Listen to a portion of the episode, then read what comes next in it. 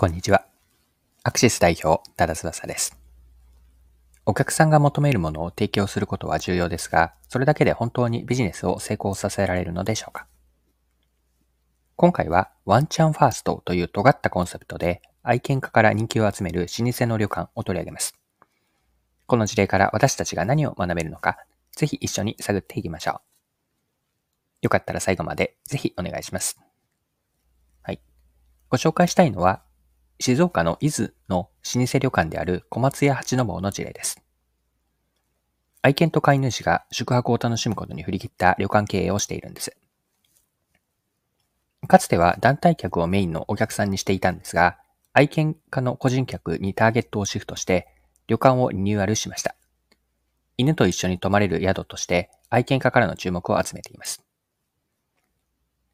こちらの小松屋八の坊の施設や提供サービスを見ると、ワンチャンファーストに特化していることがわかるんです。どういったものなのか？例えば、まずは、ロビーは家、犬とも歩けます。館内全体でも犬を抱っこすれば愛犬と一緒に回れるんですね。また、室内に目を向けてみると、通常室内内、通常の客室内は、高級感を出しながら、犬のあの、引っかきとか、まあ、粗相に対応できる壁材であったり床材、家具に変更しました。まあ、さらに、限定の特別室においては、犬との添い寝ができたり、犬と一緒に入れるお風呂を導入しています。まあ、その他にも、ドッグランを新設していたりとか、あと、マーケティングの観点から、打ち手としては、ウェブ広告では、ワンチャンファーストのコピーを強調し、愛犬と一緒に部屋で食事を食べられたり、入浴を楽しむシーン、または添い寝するシーンなど、この宿でしかできない体験の画像を多く使用してアピールしています。ちなみに料金なんですが、特別室の利用料金は1人1泊で2万5千円です。で、小松屋八の坊が愛犬と一緒に泊まれるようにしたリニューアル後は目に見えて変化があったようで、施設のその旅館の改装によって客室数というのは減少している31室から25室に減少したものの、平均客単価は1万5千円から2万3千円に上昇し、2023年3月期の売上高は2020年の3月期に比べて2割アップ。これちなみに過去10年で最高とのことなんです。はい。ではですね、ここまでが前半のパートに当たるんですが、後半では、この今回の事例、愛犬と一緒に宿泊できる老舗旅館である小松屋八の坊の事例から学べること、後半のパートで掘り下げていきましょう。小松屋八の坊のコンセプトであるワンチャンファーストこれ、愛犬と旅行や宿泊をしたいというお客さんのニーズに応えているだけではないんですね。ここが今回掘り下げたいテーマになるんですが、旅館としてもその自分たちがやりたいことでもあったと。このやりたいことを形にした結果がワンチャンファーストであると。これすごく興味深いと思ったんです。で、どういった背景があったのかなんですが、日経クロストレンドの記事で今回の事例が詳しく載っていたので、記事から抜粋をして読んでいきます。大胆な変革のきっかけは従業員から上がった予想外の一言だったと小松屋専務の望月啓太氏は振り返る。大正4年創業の老舗で客室数30余りの同館が犬連れ客への対応を開始したのは約20年前に遡る。犬がいても温泉旅行に行きたいとの声に応え、自身も愛犬家の社長、かっこ望月氏の父が受け入れを開始。ただ当時は単に犬も客室に入れるだけで特別なサービスはなし。年末年始など団体客が少ない時期に予約を受ける程度で、年間の宿泊の犬数は1000匹に満たなかったと望月氏。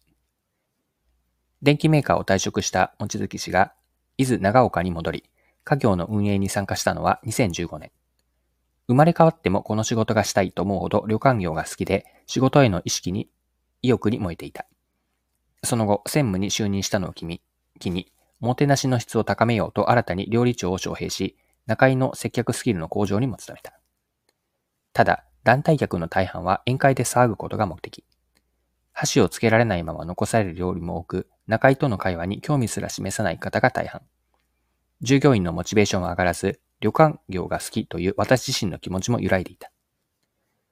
今後の運営のあり方について意見を聞こうと、2020年1月、料理長やフロント担当ら社員6人を招集。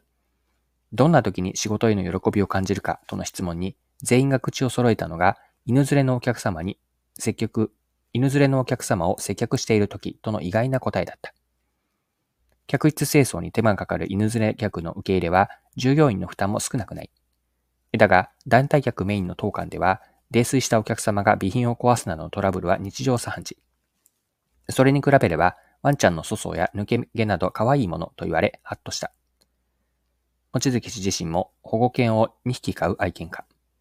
おもてなしの対象が飼い主とワンちゃんになったらどんなに楽しいだろうとワクワクした。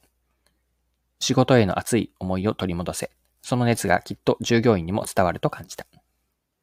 はい。以上が日経クロストレンドの2023年8月2日の記事からの引用です。ビジネスではお客さんの要望に応えるだけでは時として十分ではありません。それよりも深く自分たちの理念であったり、ブランドが持つ独自の世界観を打ち出していくことも求められるんです。これを文脈にしてですね、今回のワンチャンファーストというユニークな旅館に変わった小松屋八の坊から学べることを一般化して捉えてみましょう。で一言で結論から先に言うと、自らの理想として目指す先を示すことの大切さなんです。小松屋八の坊では、お客さんが求めていること、それは愛犬との宿泊にあたるんですが、求めていることと旅館自身が自分たちがやりたかったこと、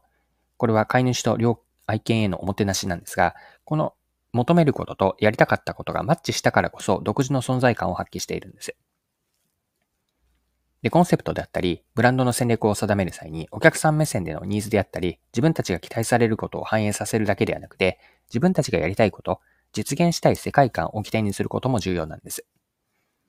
お客さんから求められることと、自分たちのやりたいこと、この両方が重なる交差点ですね。でさらには、3C の要素を入れると、そこに競合ができないこと、ここの重なるところに自分たちにしかできないお客さんへの価値提供の答えがあるわけです。はい今回は以上です。最後までお付き合いいただきありがとうございました。それでは今日も素敵な一日にしていきましょう。